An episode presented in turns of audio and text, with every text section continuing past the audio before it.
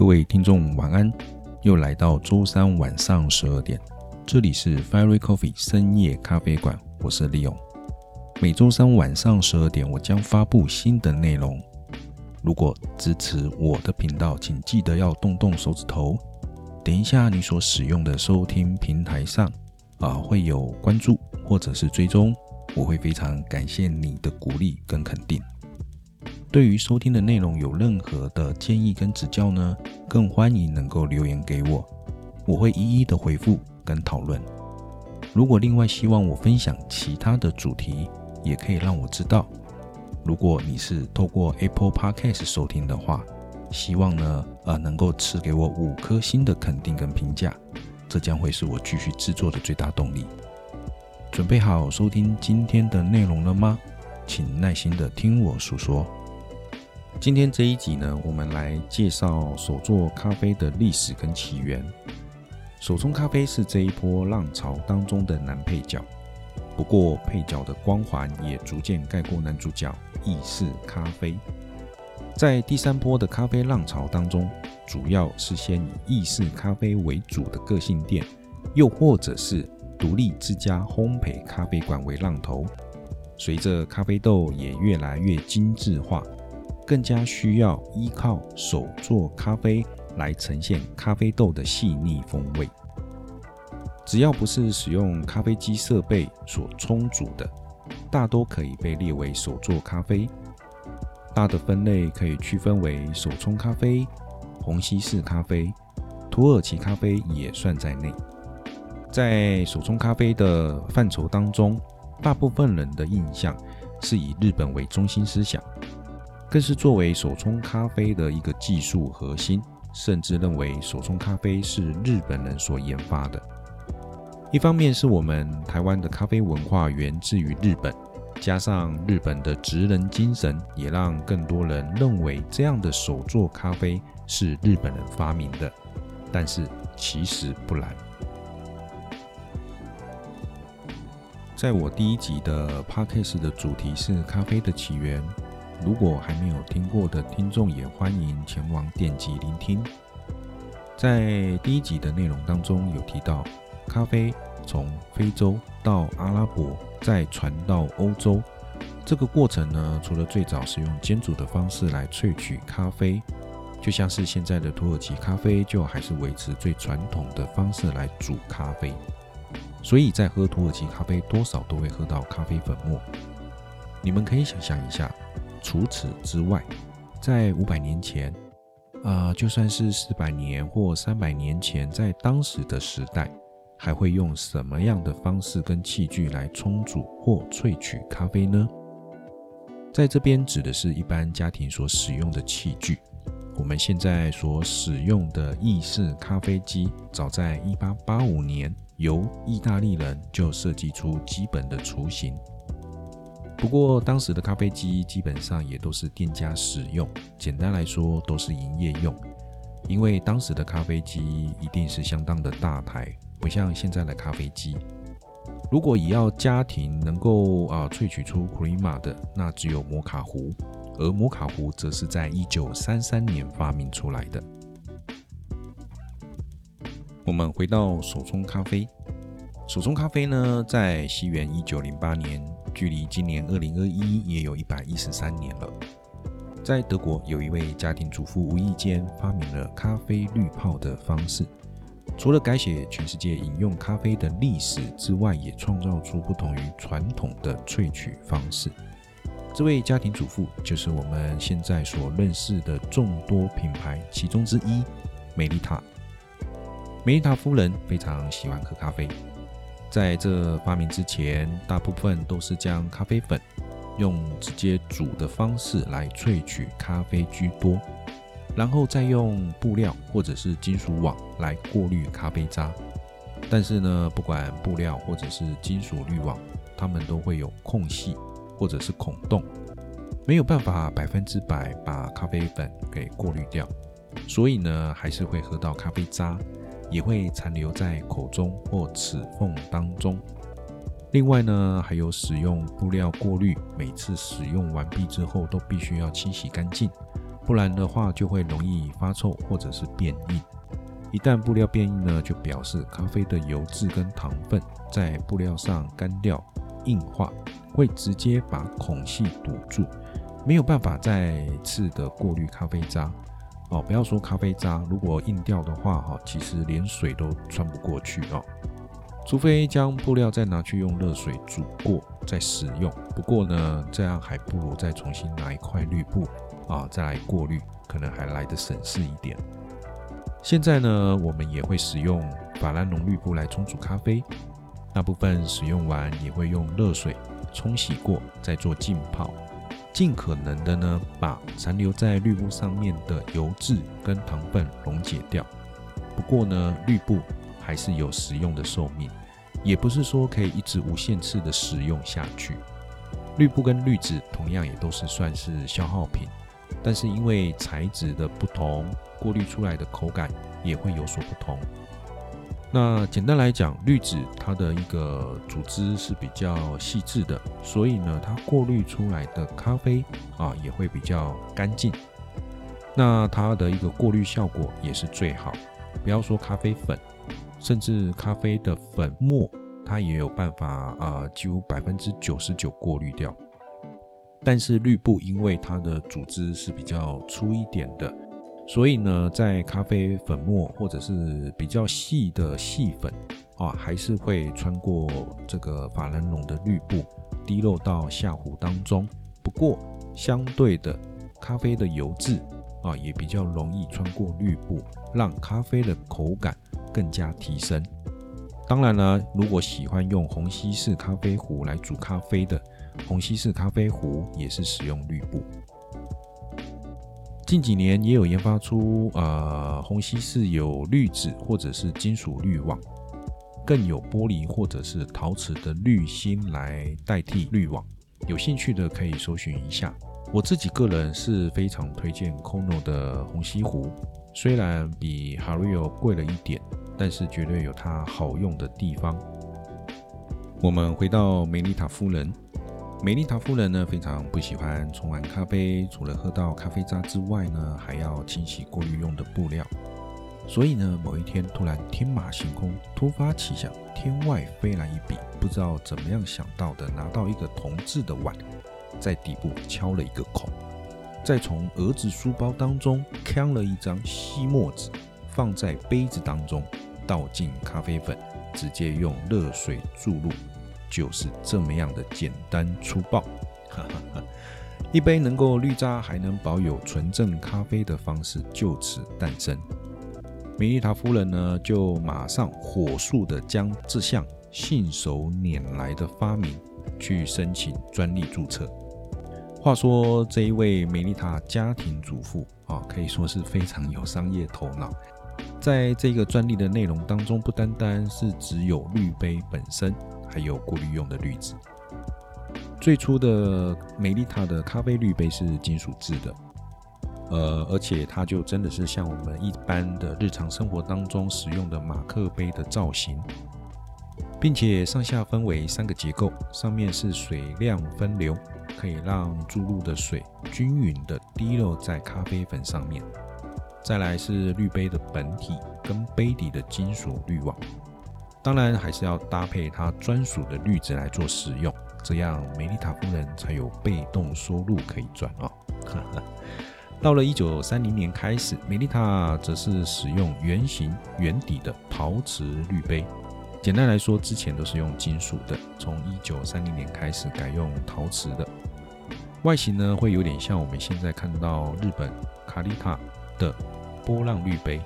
啊，或者是我们称它是蛋糕滤杯。不过美丽塔最早它的这个滤杯是四个孔，后面呢也有做到底部是八个孔的滤杯。日本卡丽塔的波浪滤杯，它底部是做三个孔的。到了一九三七年，哦，就推出沿用到现在的梯形滤杯，或者是称它为扇形滤杯，底部呢是四个孔。到了一九五零年，推出两个孔的版本，再过了五年，推出三个孔的版本。但是不知道为什么它要跳着出。那不是四三二一这样子出啊，反而是先跳二再跳回三。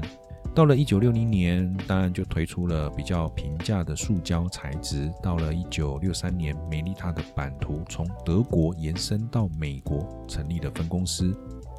到了一九六八年，终于推出一孔的版本。所以呢，它的梯形滤杯，其实呢，从最早的四个孔，再来是两个孔、三个孔、一个孔，所以一二三四全齐了。到了一九八零年，部分美利塔的滤杯。啊，是由日本代工制造。到了一九八九年，率先全世界不使用漂白剂来制作滤纸，也就是我们现在所说的无漂白滤纸。主要呢，也是为了减少对环境的污染。这位手冲滤杯的先驱者，开创了手冲咖啡未来的无限可能。到了今年二零二一年，各式各样的滤杯琳琅满目，各有千秋。讲完了滤杯跟滤纸的发明起源，那我们就来讲一下手冲咖啡的领头羊——日本。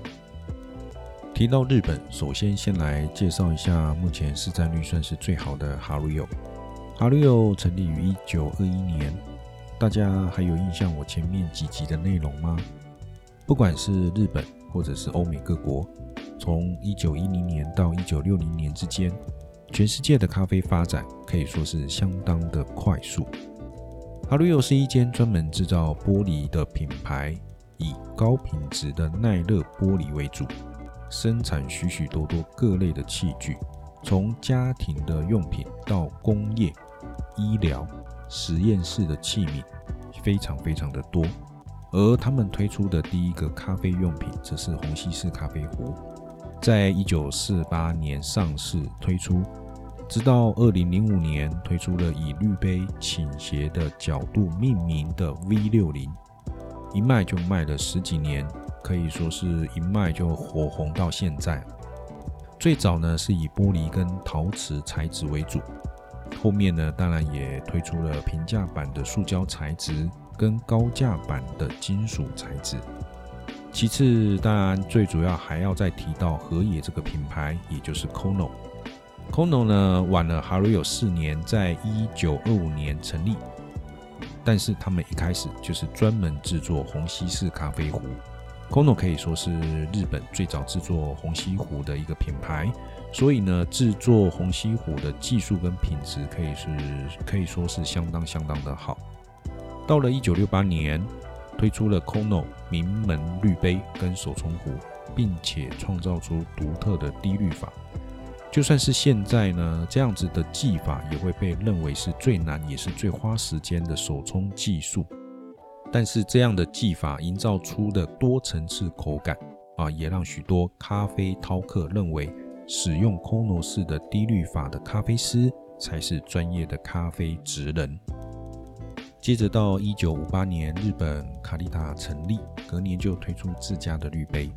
因为日本卡利塔跟德国的梅丽塔发音很像，卡利塔所推出的滤杯也跟梅丽塔有异曲同工之妙，所以在当时的卡丽塔被认为是山寨版的梅丽塔。不过也因为卡丽塔才让手冲咖啡普及全日本。怎么说呢？因为日本最早开始制造贩售滤杯的其实是卡丽塔。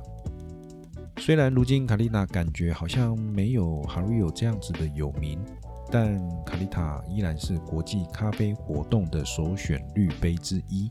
不但如此，卡丽塔它也是默默的在赞助各个国际性的冲煮比赛，例如美国咖啡师锦标赛、世界咖啡冲煮大赛。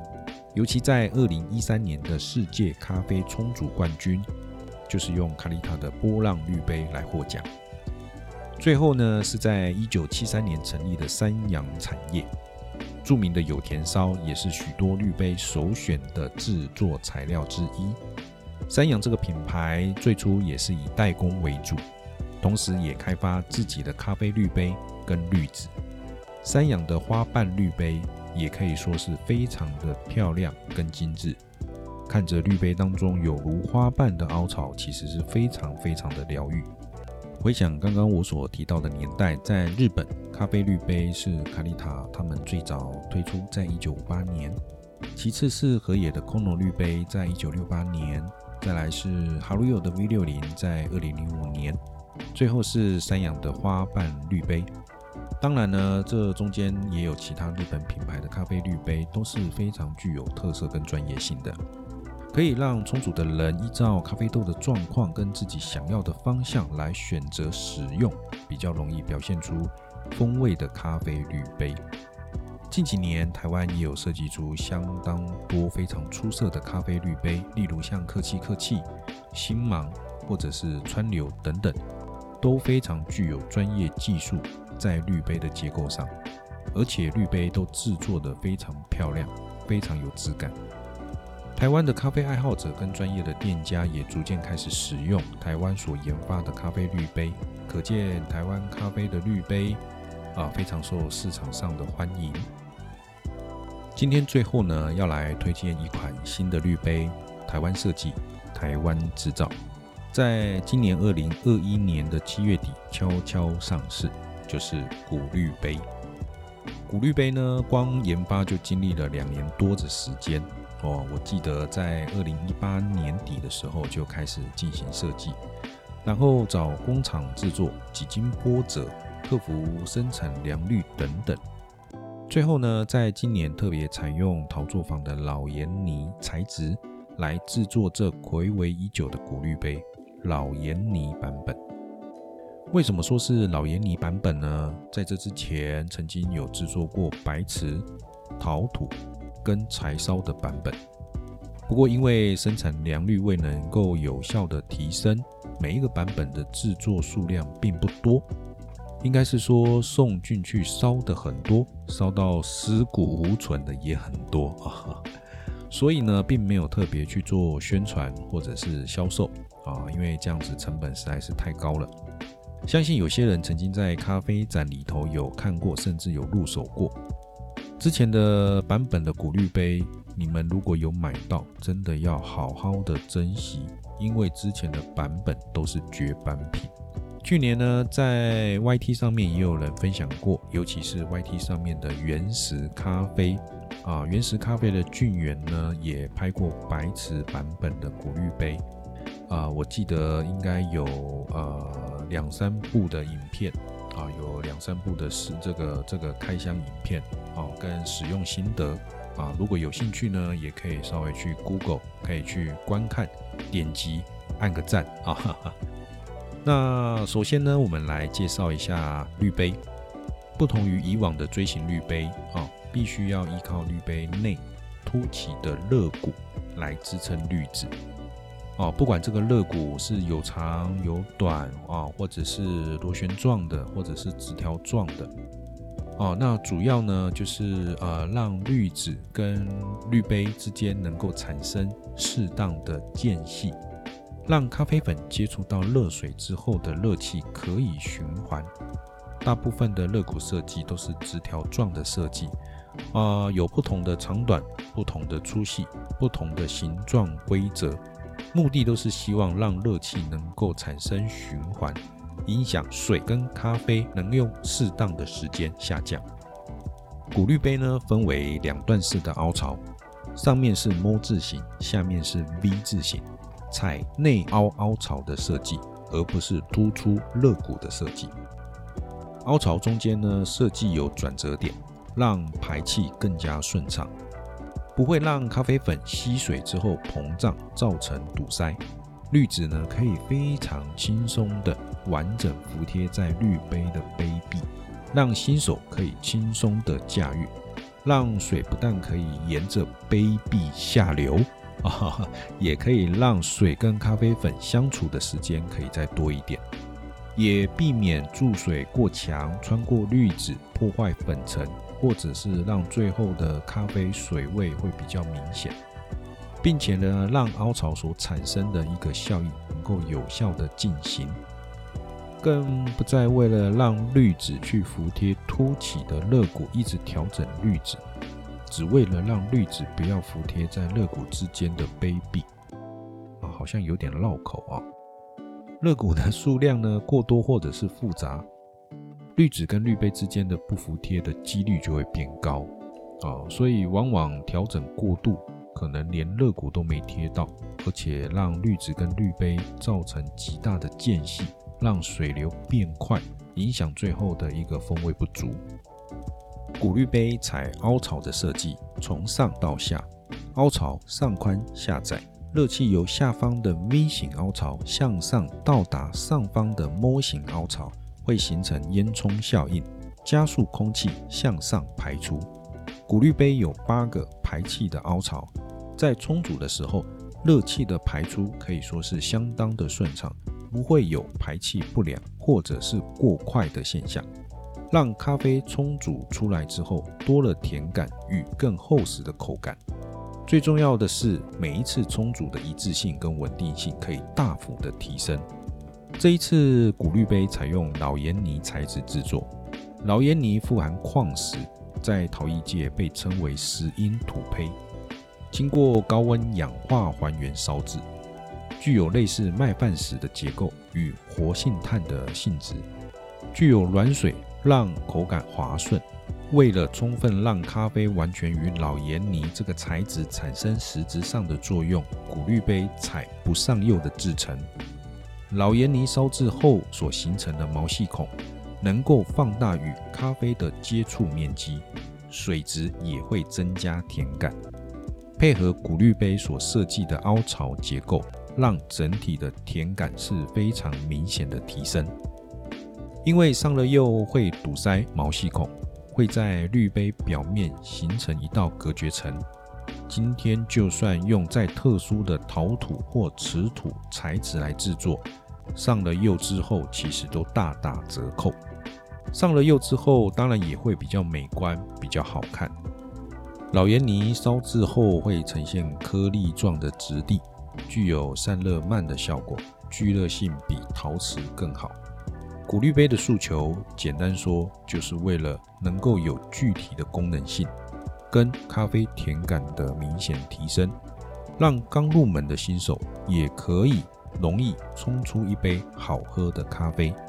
古滤杯的外观走的是朴实无华的原始风格，也更加呈现出陶艺原始的手工精神。对于古滤杯有兴趣的听众，可以点击我说明栏当中的链接前去观看。平常有在手冲的朋友，绝对推荐要入手一颗来提升自己的感受体验。有任何古滤杯的问题，都可以留言给我，我会一一回答。今天的内容就到这里，希望你会喜欢。有关内容当中如果有相关的连接，我会放在底下的说明栏。有兴趣呢，可以去点击观看。最后呢，再次的邀请您帮我点下追踪或者是关注。最重要的是，如果喜欢这样的内容，请多多的帮我分享频道。记得下周三再来 Fairy Coffee 听我说故事。我是 Leo，拜拜，晚安。